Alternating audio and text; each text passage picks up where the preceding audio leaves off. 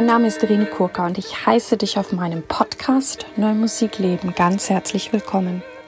Ich habe klassischen Gesang studiert und singe sehr gerne viel zeitgenössische Musik. Und wenn du gerne mehr über mich erfahren möchtest, schau bitte auf meine Webseite www.irenekurka.de.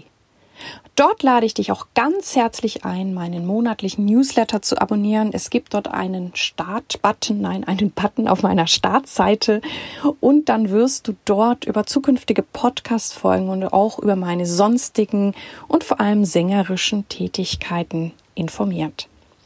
In diesem Podcast geht es um Themen rund um die neue Musik. Ich teile mit dir Hintergründe, Insiderwissen und bringe dir die Menschen aus der neuen Musikwelt näher. Ich bin Kooperationspartnerin der NMZ, der neuen Musikzeitung. Und ja, ich möchte mich nochmal ganz, ganz, ganz herzlich für eure vielen Zuschriften bedanken, die mich ja wirklich auch aus aller Welt ähm, erreichen. Das finde ich super, super schön.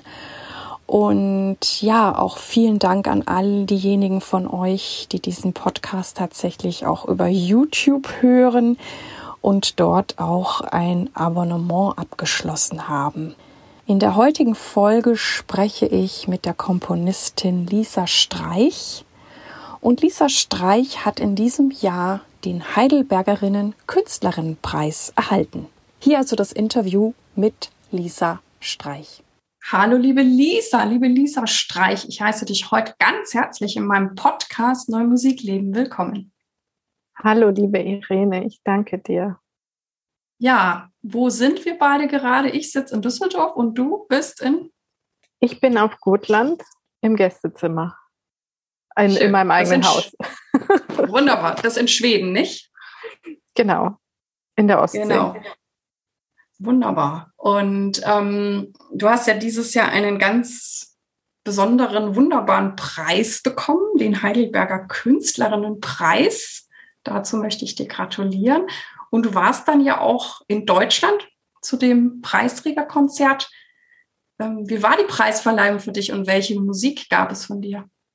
Es gab äh, Himmel für großes Ensemble und ja, ich persönlich bin nicht ein großer Fan von Preisverleihungen. Das ist eher unangenehm. Aber ähm, es war dennoch recht schön. Es gab das freut mich. genau. Ähm, ja, ich habe dir ja gratuliert. Ich finde es trotzdem großartig, dass du ihn bekommen hast. Ähm, was bedeutet es dann für dich, diesen Preis bekommen zu haben? Ja, also das sind wirklich äh, eine Reihe von tollen Frauen und ich darf jetzt in so einer Reihe von tollen Frauen stehen. Also das ist wirklich schön, weil ich liebe Frauen. Ja. Hm. Und es sind wirklich und viele dabei, die ich ganz toll finde. Ja, und genau, ich habe auch mal in die Liste geguckt. Das sind wirklich ganz hervorragende Kolleginnen, richtig. Ähm, glaubst du, dass es solche Preise noch braucht? Das ist ja ein spezieller Preis für Frauen. Mhm. Ja, so generell finde ich, dass Frauen, jede Frau hat Preise verdient. es gibt so viel, dass wir aushalten müssen äh, von Kindesbeinen und vor allem dann in der, in der Jugend und so weiter. Ähm, und ich finde, diese Preise für Frauen, die sind natürlich problematisch, aber es gibt weltweit den Gender Pay Gap. Und dadurch ist der Preis, ähm, wie sagt man, gerechtfertigt. Also, mhm. und Geld braucht natürlich jeder Künstler, aber Frauen brauchen Geld noch mehr, mhm. ähm, weil sie in der Regel weniger bezahlt werden. Das ist schon immer noch ein wichtiger Hinweis und wie du sagst, dass, dass dieser Gap mal gefüllt wird und das wirklich ausgeglichen ist. Ähm, was, was hältst du dann von der Frauenquote, die es auch derzeit in einigen Festivals für Komponistinnen gibt? Ja, Frauenquote ist natürlich problematisch, weil es, obwohl jetzt gibt es ja auch, ähm, ich weiß gar nicht, wie der Herr heißt, der diese ganzen Komponistinnen aufrollt, Also das, das gab es ja in Schweden auch ganz viel und es ist ähm, einfach dadurch, dass es in der Vergangenheit so viele Männer gibt, ist es einfach schwierig. Ähm, die aber was ist denn die Quote überhaupt? Das, ist das 50-50? Weil das, das war in Schweden hier so äh, angestrebt und das ist ja quasi eine Unmöglichkeit. Dann müsste man ja nur neue Musik spielen quasi. Hm. Und dann, dann wäre es auch ungerecht, weil dann gäbe es die Stimmen von den Männern ja überhaupt nicht. Wenn man alles, was von Frauen geschrieben worden ist, mit der Neuzeit abdecken müsste. Quasi. Aber es gibt ja tatsächlich auch viele Stücke in der Vergangenheit, die jetzt so langsam mhm. ausgegraben werden. Und es wäre doch wirklich schön, diese alle mal zu hören, weil ich habe sie noch nicht gehört. Auf jeden Fall. ja. Ich auch nicht.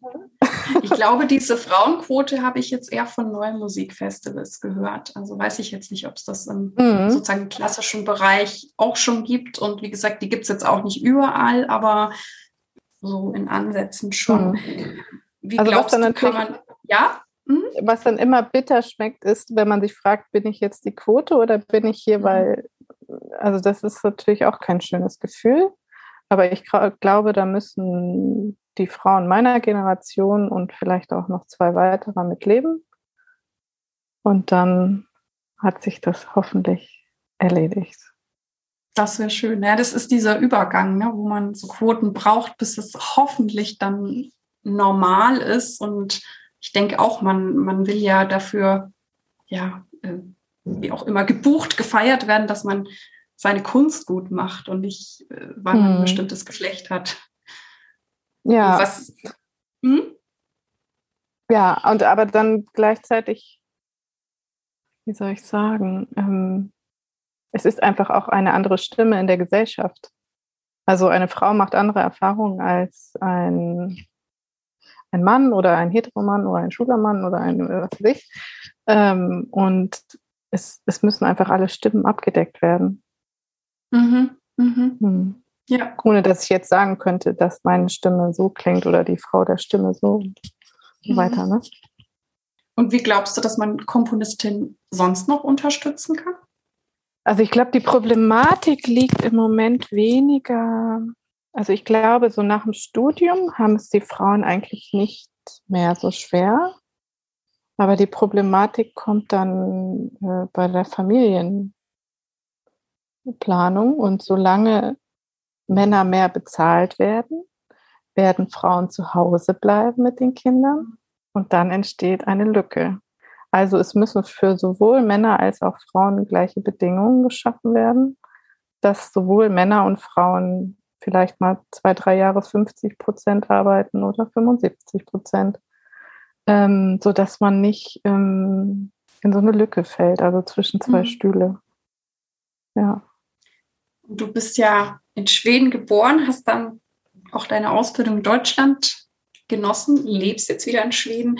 In Schweden ist das anders, oder? Die sind da, glaube ich, schon viel fortgeschrittener als wir in Deutschland mit wie, wie Frauen und Männer arbeiten und sich die, die Hausarbeit und die Kinder aufteilen? Ja, das ist tatsächlich sehr gerecht und das ist überhaupt, das spricht überhaupt keiner drüber, dass Männer und Frauen das gleichermaßen tun. Aber es gibt auch in Schweden den Gender Pay Gap. Oh, okay. Hm. ja, habe ich nachgeguckt, war ich auch enttäuscht. Oh, bin ich jetzt auch. genau, jetzt gehen wir mal noch ein bisschen zurück. Jetzt haben wir über diesen Preis gesprochen, den du jetzt im Jahr 2022 bekommen hast. Aber mich interessiert ja, wie bist du überhaupt zur neuen Musik gekommen? Wie ist das gestartet bei dir? Also das erste Mal Berührung war beim Klavierunterricht George Crumb spielen. Das fand, erstmal fand ich das sehr befremdlich, aber dann fand ich das toll, weil es so eine große Freiheit hat. Also keiner in der Jury kannte das keiner und man konnte da quasi ganz frei irgendwie Musik machen. Das war mein erstes Erlebnis. Und ähm, ja, dann ähm, ich dachte immer, man kann als Frau nicht Komponistin werden. Und dann bin ich nach Berlin gezogen, nach, nach, nach der Schulzeit. Und da habe ich äh, gehört, dass Frauen komponieren können.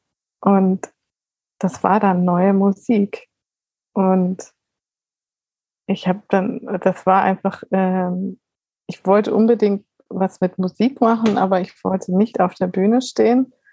Und da gab es eigentlich gar nicht so richtig viele Möglichkeiten, die, also ich wäre auch Klavierlehrerin gerne geworden oder so, aber das war wie so ein, ähm, ja, wie so ein, wie so eine, äh, ja, so, so ein Licht auf einmal. Was, das kann man, das könnte ich machen, das kann man machen. Und das kam einfach dadurch, dann habe ich geguckt, was, wo kann man das studieren und was ist das eigentlich? Und ja, das kam dann so eins zum anderen. Das, ja. Dann hast du auch in Berlin studiert, oder? Kirchenmusik ein bisschen, ja. Ah, okay. Und dann bist du auch ins Rheinland gekommen, nicht wahr? Ja, dann bin ich erstmal nach Stockholm zurück und dann war ich in Köln ein bisschen und Salzburg, Paris. Und dann hast du immer, du hast dann auch Orgel gespielt und Kirchenmusik gemacht und komponiert oder wie hast du das dann so ja, kombiniert? Ja, ich habe immer viel Orgel gespielt auch äh, und komponiert. Und die Orgel, die war eigentlich immer so eine Entspannung. Ja, also vor allem, ich bin immer sehr gern an der mitteltönigen Orgel gespielt. Das mhm. ist wie, ja, wirklich eine Wohltat. Und hast du dann auch neue Stücke, also zeitgenössische Stücke an der Orgel gespielt? Ja, habe ich auch viel gespielt, ja. Ja. Gibt es mittlerweile auch sehr, sehr viel, ja. Mhm. Ja. Was macht für dich als Hörerin oder Komponistin gute neue Musik aus? Ja, das ist schwer zu fassen. Also das kann ich ja auch gar nicht bei der alten Musik sagen, was, also, dass sie einen berührt in einer Art, wie ich vorher nicht berührt wurde. Oder dass sie etwas anstößt, woran ich vorher noch nie gedacht habe, zum Beispiel. Oder eine Erfahrung, die ich noch nie gemacht habe, die wertvoll mhm. erscheint. Ja, aber das ist eine ganz schwierige Frage, natürlich. Prekäre Frage aus. Wenn ich es wüsste, würde ich nur gute Stücke schreiben.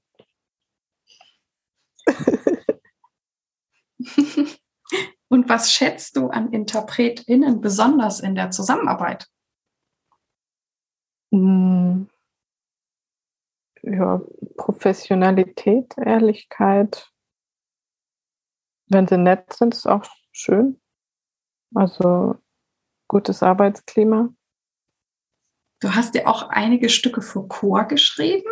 Da ich ja selber Sängerin bin, bin ich immer neugierig, wie es für jemand ist, für Stimme zu schreiben, weil ich auch Komponistinnen kenne, denen es sehr schwer fällt oder die es sogar auch vermeiden. Und ich freue mich natürlich immer umso mehr über die, die es dann tun. Wie ist das für dich? Ja, es war auch sehr, sehr lange ein ganz schwieriges Thema für mich, äh, Stimme. Aus dem Grund, weil sie so expressiv ist.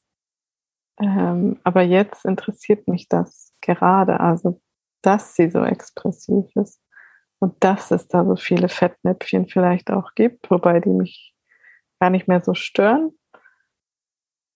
Ähm, und ich habe dann erstmal viel für Chor geschrieben, aus dem Grund, dass es da kein Subjekt mehr gibt. Also es gibt keine Hauptperson mehr quasi. Es ist mehr eine Klanglandschaft. Und dann gibt es aber natürlich auch die Problematik mit Text. Äh, mhm. Sagt man das Gleiche mit der Musik wie mit dem Text? Oder aber ähm, heute finde ich das durchaus eine sehr spannende Herausforderung und werde dieses Jahr auch was für Bariton und Klavier schreiben man ist dann, also, wie soll ich sagen, die Stimme ist auf eine Art so verletzlich, äh, aber auch sehr persönlich. Also ich habe das Gefühl, man muss sich ein bisschen mit der Sängerin oder dem Sänger immer identifizieren müssen, auch wenn man dem zuhört. Und das hat es so schwer gemacht, aber das macht es jetzt eigentlich auch so spannend. Und äh, ich hoffe, dass man, dass ich, dass, dass das Resultat sein wird, dass man auch einfach nur für Stimme Musik schreiben kann. Ja, da würde ich mich auch freuen. Und der, den Bariton, kennst du ihn? Das heißt, du kannst ihn, die, diesen konkreten Bariton auch vorstellen, oder? Ja, ich kenne ihn bisher nur vom Skype, äh, aber ja. Und hilft dir das, wenn du weißt, für wen du schreibst? Ja, ungemein. Also das hilft mir wahnsinnig. Ähm, ich glaube auch die Stücke, die ich für jemanden schreibe, die sind viel persönlicher und auch wirklich, also wenn ich zum Beispiel Streichquartett geschrieben habe, da hat, hat wirklich jeder seine Stimme fast, die zu, zu seinem Charakter passt. Also das macht das Schreiben auch viel einfacher. Mhm. Aber dann lässt du dich ja auch ganz tief ein auf die Persönlichkeiten und die Menschen, mit denen du dann arbeitest. Ja, ja. Und das ist auch ein, ein wunderschöner Prozess, finde ich. Das glaube ich dir. Und wie wirst du jetzt mit Text umgehen? Wird es Text geben? Hast du das schon entschieden? Ja, es wird Text geben. Ja. Ähm, die Pianistin wird allerdings wahrscheinlich auch ein bisschen summen. Äh, also so, dass man immer nicht ganz genau weiß, wer das Subjekt jetzt eigentlich ist oder die Hauptperson. Und der Sänger wird auch ein wenig Klavier spielen müssen. Also dass oh, sie sich beide ein bisschen, beide ein bisschen in die Quere kommen und das auch nicht dieses äh, standardisierte, sie sitzt, oder in meinem Fall ist jetzt eine Pianistin, sitzt da und er steht da in den mhm in dem Bogen, sondern dass die zusammen am Klavier sitzen.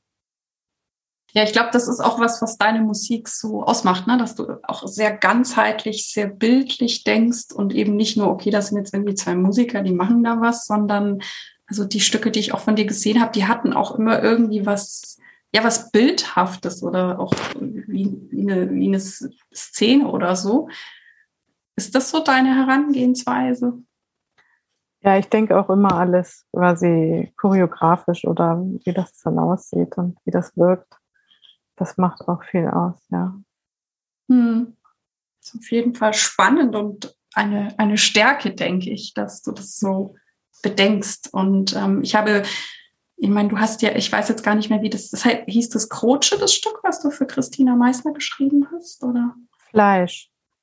Fleisch, okay, dann verwechsel ich es vielleicht. Ähm, weil ich, ich hatte das Gefühl, dass da natürlich auch so, so Sachen wie das Cello verwendet wurde von, von der Körperlichkeit.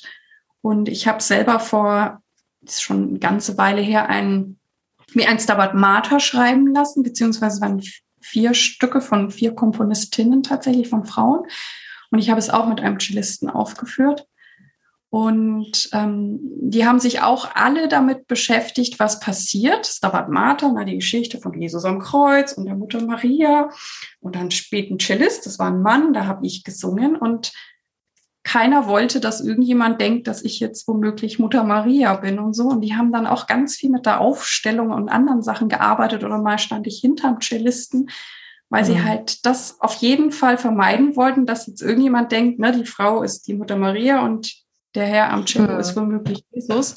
Fand ich auch ganz spannend und wir mussten dann am Schluss schauen, wie wir die Stücke dann, ich wollte die halt, ich wollte es wie so ein, wie einen ganzen Abend haben und dann hatten wir plötzlich diese verschiedenen Aufstellungen und dann mhm. haben wir mhm. damit gearbeitet und am Schluss war es aber so, dass es immer irgendwie ein, ein Kreuz gab. Mal was länger, mal weiter und das mhm war dann eigentlich wieder wie so ein schöner roter Faden, der dann zufällig da war. Aber da habe ich das halt auch erlebt, dass jemand gesagt hat, nee, äh, das, das, das irritiert mich, wenn da zwei Leute einfach Musik machen. Da muss noch was anderes her. Mhm. Ja. Ja, bei der Thematik ist natürlich auch ganz prekär irgendwie, dass man das nicht einfach nochmal, also dass man noch einen anderen Aspekt hinzufügt also ich fand es am Schluss richtig, richtig cool und ich fand es auch spannend, dass ja. jede Komponistin es anders von der Ausstellung gelöst hat. Mhm. Das äh, ich dann auch so dran und habe ich natürlich, als, als wir das Projekt begonnen haben, überhaupt nicht bedacht, dass mhm. das Thema werden könnte. ja. Von daher bin ich sehr gespannt auf dein Stück mit Bariton und Klavier. Wie reagieren deine Freunde, Familien, Kollegen und das Publikum auf deine Art Musik zu machen und wie gehst du damit um? Ja, mein Papa hat früher immer gesagt, kannst du nicht mal was Schönes schreiben? und mittlerweile sagt er, das war fast ein bisschen zu schön. Ne? Oh. oh. Aber mein Papa kommt wirklich zu den meisten Konzerten und ist auch so, hat sich so richtig reingehört in die neue Musik. Und das ist sehr interessant, äh, weil er weiß, oder wir haben dann auch die gleiche Meinung. Also wir finden die gleichen Sachen gut und die gleichen weniger interessant. Ähm, was dann ja auch wieder beweist, dass man sich einfach ein bisschen reinhören muss und dass man mhm. dann sehr wohl dann Zugang äh, zu kriegt. Ähm, meine Mutter fand das immer ein bisschen komisch, findet sie, glaube ich, immer noch, aber ist stolz auf mich und ja, äh, aber die kommt, kommt nicht so zu Konzerten, obwohl die wohnt auch hier auf Gotland und mhm. ist ein bisschen weit weg und so. Und Publikum ist sehr unterschiedlich. Ähm, was mir in der letzten Zeit aufgefallen ist, ist, dass eigentlich immer nur Frauen zu mir kommen nach dem Konzert. Hm. Und da frage ich mich natürlich, warum? Ist das, weil es einfacher fällt, auf eine Frau zuzugehen oder fühlen Frauen, dass ich da etwas ausdrücke, was sie, in, de, in dem sie sich sehen können oder wo sie einen Zugang haben? Und das ist gerade so bei Orchesterkonzerten zum Beispiel, also wo, wo man jetzt nicht das neue Musikpublikum hat, sondern den ganz normalen Menschen, der vielleicht zum ersten Mal neue Musik hört, da sind es vor allen Dingen die Frauen, die ähm, hm. ja, das sehr spannend. Das, ja, das ist sehr interessant. Und dann also ich, ich kann mir eher Letzteres vorstellen, dass du irgendwas auch in denen vielleicht bewegst. Also dass jetzt Männer schüchtern sind, glaube ich auch nicht. Aber ähm, das können wir auch noch wenn Hörer hier sind, Hörerinnen, die deine Musik kennen, die dir irgendwelches Feedback geben möchten, dürfen sich gern bei dir melden, dass du diesem Rätsel auf die Spur kommen kannst. Aber ähm, ist natürlich interessant, ja. Hm, ja. Und wenn ich dann auch beobachte mal in anderen Konzerten, wo dann neue Musik von einem Mann im Orchesterkonzert gespielt wird, sind das die Männer, die da hingehen. Echt? Okay. Ja. Das ist echt interessant. Also so, so, sozusagen klassischen Konzerten, wo ein neue Musik. Ja. Okay. Ich werde auch mal drauf achten, wenn ich ja so achte mal Konzert drauf. ja. Wer da wohin geht und äh, sich äußert, ja. Gibt es Vorurteile gegenüber der neuen Musik und was wünscht oder tust du dafür, dass sich diese ändern können? Ähm, ja, natürlich gibt es viele Vorurteile, dass es einfach schrecklich klingt und nicht zu spielen ist und das Instrument womöglich kaputt macht, die Stimme kaputt macht, was vielleicht noch eher der Fall sein könnte. Ähm, was tue ich dagegen? Ähm, also meine Musik ist ja nicht so krass, wenn es jetzt zu neuen Spieltechniken kommt und so. Ähm, Geduld und Dialog. Also Geduld ist und Freundlichkeit. Also damit kommt man sehr weit, habe ich das mhm. Gefühl. Äh, mhm. Geduld auch, dass erstmal ähm, eine Resistenz da ist, die man aber immer äh, durchbrechen kann. Also es ist auch das Schöne und das ist auch der psychologische Reiz an, an solchen Situationen, dass man die dann am Ende doch kriegt. Die, die Musiker, die, oder das ist auch besonders schön, wenn man dann einen kriegt, der das so richtig furchtbar findet und am Ende oh, doch irgendwie was davon hatte. ähm, ja, ist spannend. Also es gibt natürlich auch unschöne Momente, wenn der Posaunist einfach nur irgendwie grumpt äh, und die Stimmung schlecht macht. Aber ja, ist auch eine schöne Herausforderung. So. Die, die Person in der, ist ja auch irgendwie, so ein Orchester zum Beispiel ist auch ein Spiegel von der Gesellschaft auf, auf eine Art. Also es gibt, mhm. gibt da immer jeden Charakter. Mhm. Ja, ich glaube, es ist für euch auch so, eigentlich müsst ihr auch so die Meister der Psychologie sein, weil ihr, wie gesagt, auch manchmal, wie du sagst, in Situationen kommt, wo ihr Leute, die erstmal vielleicht gar keinen Bock haben, auch noch abholen wollt und das natürlich irgendwie freundlich und wohlwollend, dass sie es dann hoffentlich tun und gerne tun oder vielleicht äh, dann noch sogar aufblühen.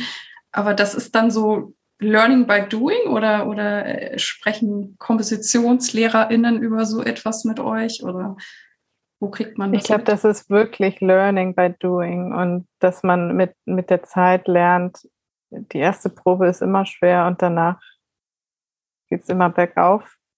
Und auch, dass es am Ende, es ist ja, ähm, also musizieren zusammen, das ist so besonders. Und ähm, dass man hilft, dass diese Musik auch musiziert wird und nicht verstanden wird oder äh, perfekt gespielt werden muss, sondern dass man musiziert und dass es ein Erlebnis wird und dass es eine Freude ist und dass sich die Musik auch nur so dem Hörer erschließen kann am Ende. Also im, eigentlich haben wir dieselben Ziele. Mhm. Genau, Learning by Doing. Hättest du dir irgendwas gewünscht, dass man dir vor vielen Jahren mal gesagt hätte, womit es dir dann leichter gefallen wäre? Ähm, also ich glaube, es ist gut zu wissen, dass man in der ersten Probe das Stück nicht erkennt. Zum Beispiel, das war mir nicht klar am Anfang. Mhm. Und dann war ich immer, oh Gott, was habe ich da gespielt? So sollte das geschrieben, weil so sollte das ja gar nicht klingen. Und dann aber in der zweiten Probe kommt es dann ja doch langsam durch. Und das hat mir eigentlich nie so richtig jemand erzählt. Mhm. Äh, das wäre eigentlich ganz gut, dass man einfach ein bisschen cool bleibt in der ersten Probe. Und das ist einfach ganz normal, dass das alles überhaupt nicht sitzt. Mhm. Ich, ich, ich merke, dass kommt. mir das auch gut tut, das als Interpretin zu hören, weil ähm, ne, wenn du auf der anderen Seite sitzt, wir sind ja auch nervös und angespannt und Gott, und was sagt der oder die jetzt und so und zu wissen, okay, ne, wir kommen jetzt zum ersten Mal zusammen, das ist der erste Berührungspunkt, es geben alle ihr Bestes und dann arbeitet man dran. Also das ja, erleichtert mich jetzt auch zu hören. Hm. Ja, man muss einfach auf einer Augenhöhe sein. Und auch mhm. wenn ich nicht am Instrument sitze, musiziere ich gedanklich auch mit, wenn geprobt wird. Hm. Genau, du bist da gerade in Schweden, hast in Deutschland studiert, bist auch ein bisschen rumgekommen. Wie würdest du so die Unterschiede in der, so in der neuen Musikszene von Deutschland und Schweden beschreiben? Ja, also Schweden ist natürlich sehr klein und ist leider sehr mit sich beschäftigt. Ja, das ist so wahnsinnig traurig. Und äh, die Musik, die da geschrieben wird, teilweise, ja, das ist sowas von uninteressant. Und das hat auch, äh, also das Problem ist, dass viele nicht über den Tellerrand schauen. Äh, und das finde ich in so einem kleinen Land wirklich problematisch, wo man auch nicht, wo man zum Beispiel eigentlich nur Aufträge an Schweden und Schwedinnen vergibt, ganz selten mal äh, aus dem Ausland. Ähm, also das finde ich wahnsinnig schwierig. Und äh, in Deutschland ist die Vielfalt einfach viel, viel größer. Und mittlerweile habe ich auch das Gefühl, dass die Szene sehr offen ist für alles mhm. Mögliche. Das war vor zehn Jahren, hat sich das noch nicht so angefühlt. Da war das ähnlich engstirnig, auf eine ganz andere Art und Weise. Und aber was an Deutschland so schön ist, ist die Neugierde auf alles, was von außen kommt. Also ich habe fast das Gefühl, der Deutsche ist generell nicht so sehr am Deutschen interessiert, sondern mehr am, am, am Exotischen, alles, was er nicht kennt. Und das finde ich sehr schön. Und im, in Schweden hat das fast manchmal so einen nationalistischen Touch. Und das finde ich, oder, oder einen patriotischen Touch, sollte ich sagen. Und das, das führt zu nichts. Mhm. Sehr interessant, ja. Ja, du komponierst viel, hast Familie, kommst gut rum. Und mich interessiert ja immer, wie Menschen so ihren Tag strukturieren oder ob du irgendeine Form von Routinen, Zeitmanagement hast oder gibt es was, was du empfehlen kannst? Hast du feste Komponierzeiten? Wie machst du das alles? Ja, ich komponiere äh, eigentlich nur am Morgen. Ähm, ich versuche nicht E-Mails zu schauen morgens, also dass mein Hirn da nicht verbraten ist mit irgendwelchen anderen äh, Sachen, also dass ich wirklich ganz bei der Sache bin. Und was mir sehr äh, geholfen hat immer, ist, dass ich abends nochmal in die Arbeit reinschaue und quasi das mit in den Schlaf nehme und dann morgens weitermachen kann. Also gerade wenn ich zum Beispiel nicht weiter weiß oder so, und dann kann man, kann ich quasi direkt anfangen morgens und sehe dann nicht erst die Problematik, sondern ich habe dann schon am Abend vorher, weiß ich, was ich morgen früh zu lösen habe und meistens löst sich das dann auch beim Einschlafen schon. Also das sind wirklich die, die Stücke, die du komponierst, die nimmst du mit in den Schlaf. Ja, ja. Und ich habe das Gefühl, da, da erledigt man am meisten, ohne, ohne viel mhm. graue Haare zu kriegen. Mhm. Ja, ich glaube, Schlaf ist, ist, also wird oft unterschätzt und äh, ich kenne das auch, dass man kommt immer ein bisschen auf den Musikertypus drauf an, aber du kannst ja in Proben so lange üben, bis gar nichts mehr geht oder alle irgendwie rauchende Köpfe haben oder du, du probst schon so lange, bis es fast ein bisschen weh tut, also mental. Mhm. Und dann lässt du es aber los, weil ich, und ich gehöre eher zu den Zweiteren, weil ich merke, manches muss man antriggern, aber dann wie du sagst, dann, dann schlafe ich drüber oder mache Mittagsschlaf und danach läuft es dann komischerweise. Genau, und, ja. Und nachmittags natürlich. Ja, sprich du erstmal. Ja. Nee, hat nee, natürlich nee, sehr viel auch mit Vertrauen zu tun. Das wollte ich sagen. Was wolltest du über nachmittags sagen? Ja, ich habe nachmittags noch nie was Gutes geschrieben, also deswegen lasse ich das einfach sein. Dann kennst ja. du dich sehr gut, das ist schön. was heißt was Gutes, etwas, womit ich zufrieden war. So. Hm. Wofür bist du derzeit dankbar? Alles und nichts. Nein, ich bin immer dankbar für das Leben mit allen Schönheiten und Grausamkeiten. Also zu spüren, dass man am Leben ist. Dafür bin ich dankbar. Und wer oder was hat dich am meisten geprägt oder inspiriert? Ich würde auch sagen, das Leben. Lebenserfahrungen und Begegnungen und Musik. Also mhm. je, jegliche Art, also Musik hören. Musik hören ist schon ähm, bestimmt 50 Prozent aller meiner Erlebnisse sind tolle Musikhörerlebnisse, die mich sehr geprägt haben, ja. Und was bedeutet es, bedeutet es für dich, sich treu und authentisch zu sein in diesem sogenannten Musikbusiness und wie gelingt dir das? Ja, das ist, ich dachte, oder ich war immer, ich habe immer gesagt, ähm, Hauptsache ist, ehrlich zu sein in der Musik. Also jetzt nicht was zu schreiben, nur um das den Hörer bei Laune zu halten oder quasi, dass der nicht mal ja, also, also ja, man muss, ich, mir, es war immer mein größtes Ziel, dass ich ganz sehr ehrlich bin beim Schreiben, dass ich da nicht irgendwas reintue, nur um, um quasi die, die Aufmerksamkeit aufrechtzuerhalten, sondern immer an der Substanz, die mich jetzt wirklich an dem Stück interessiert hat, bleibe. Und dann bin ich total aus der Bahn geworfen worden von diesem Siemens-Film von Apergis. Und der sagte sowas wie, man muss ein Lügner sein. Oh. Und das hat mich erstmal total irritiert. Aber dann dachte ich, und das probiere ich jetzt zum ersten Mal. Vielleicht muss man auch einfach ein bisschen mehr frei von sich selbst sein, um, also äh, am Ende ist es ja der Zuhörer. Und mittlerweile weiß ich ja auch sehr viel über Musik.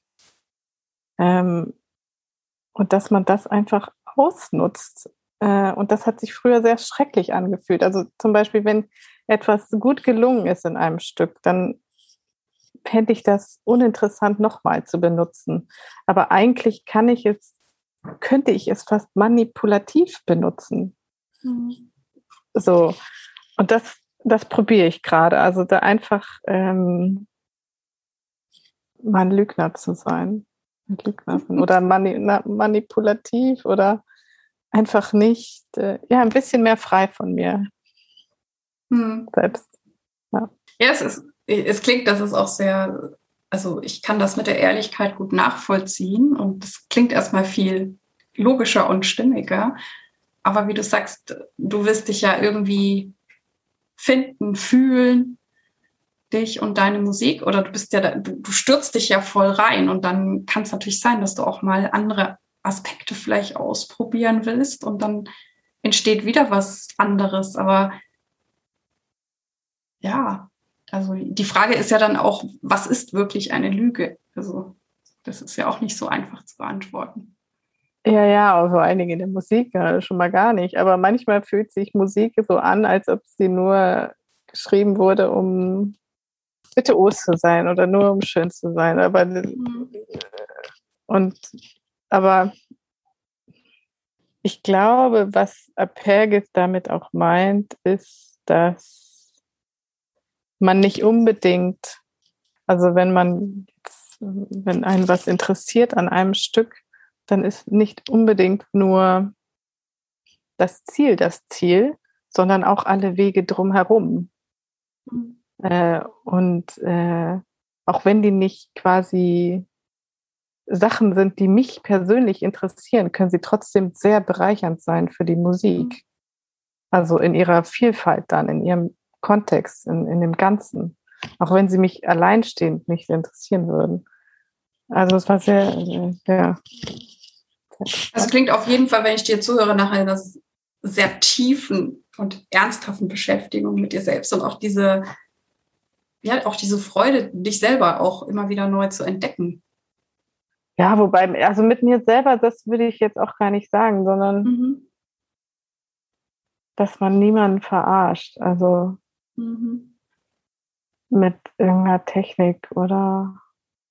Aber es ist okay. Es ist, es ist eigentlich vollkommen okay. Es ist vollkommen okay. Und das kann auch toll sein. Mhm. Äh, ja, und das gibt natürlich dann sehr viel Freiheit, wenn man nicht mehr so so viel negliert. Mhm, das stimmt. Und was bedeutet für dich dann Erfolg?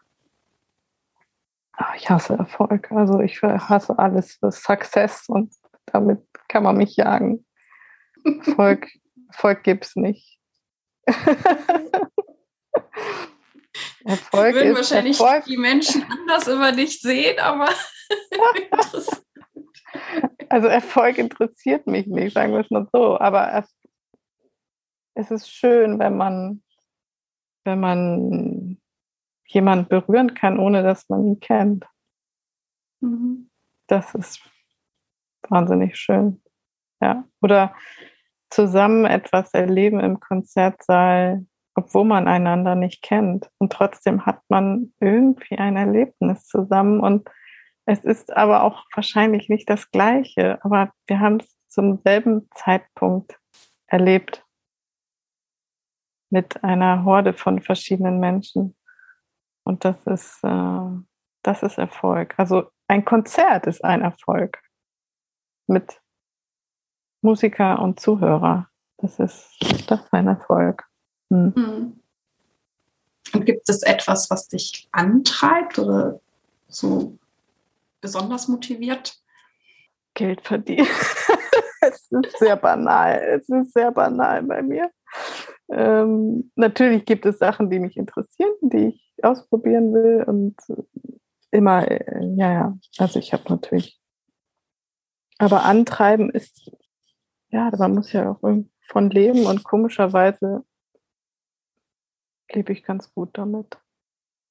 Hm. Hm. Deine neuen Ideen treiben dich bestimmt auch an. ja, zum Glück äh, geben die Leute mir immer eine Chance, die Sachen auszuprobieren. Hm. Aber vielleicht hört das ja auch mal auf. Das darf Und weitergehen. ja. Wir sind jetzt tatsächlich bei der letzten Frage angekommen. Und ich ja. ähm, habe das Gespräch auch bis hierhin schon sehr genossen. Ich möchte gern von dir wissen, welchen Tipp möchtest du jungen KünstlerInnen geben? Also mir persönlich hat es immer sehr viel Freiheit gegeben, dass ich wusste, ich könnte immer Orgel spielen zum Beispiel. Also ich war nicht oder habe mich nie darauf angewiesen gefühlt, äh, Geld zu verdienen mit dem Komponieren. Ich wusste, ich kann auch was anderes machen. Äh, und das hat mir immer die Freiheit gegeben, zu machen, was ich will. Und dann, dass man sich wirklich sicher ist, dass man das mag. Also, dass man das wirklich mag, komponieren. Weil ich kenne viele Komponisten, für die das eigentlich eine Qual ist, zu komponieren. Wenn man das dann aber jeden Tag machen muss und darüber hinaus nicht die besten Arbeitsbedingungen vielleicht hat, dann sollte man es vielleicht sein lassen. Ähm, also man muss es wirklich wollen, glaube ich. Das, und dann ist aber, denke ich, auch kein Problem. Und äh, Raya Tschernobin, die hat mal so was Gutes gesagt. Work hard and live hard. Das finde ich äh, sehr schlau. also, dass man auch nicht nur, nicht nur an Musik denkt, sondern auch an andere Sachen. Ja das Leben. Ja, vielen, vielen lieben Dank, liebe Lisa, dass du dir heute die Zeit für mich und dieses Gespräch genommen hast. Ich wünsche dir natürlich gutes Gelingen mit allem. Ich bin auf das Stück mit dem Sänger, der ums Klavier rennen muss und Klavier spielen muss, bin ich sehr gespannt. Und ich hoffe, dass wir uns vielleicht auch in Deutschland mal wiedersehen. Und nochmal herzlichen Glückwunsch zu diesem Preis. Vielen herzlichen Dank. Dies war also das heutige Interview und ja, ich bin wie immer sehr dankbar für meinen wunderbaren Gast. Ich hoffe, du konntest viel für dich mitnehmen und es hat dich inspiriert und ich freue mich auf deine Ideen, Anregungen und E-Mails oder auch über Facebook. Vielen Dank, dass du bei mir eingeschaltet hast. Ich hoffe, es hat dir gefallen und dich inspiriert und ich freue mich sehr, wenn du dir Zeit nehmen kannst, meinen Podcast deinen Freunden und Kolleginnen weiter zu empfehlen oder dir sogar etwas extra Zeit nimmst und diesen Podcast eine gute Bewertung auf iTunes abzugeben. Ich danke dir. Dir alles Gute. Lebe deine Musik, lebe dein Leben und bis zum nächsten Mal, deine Irene.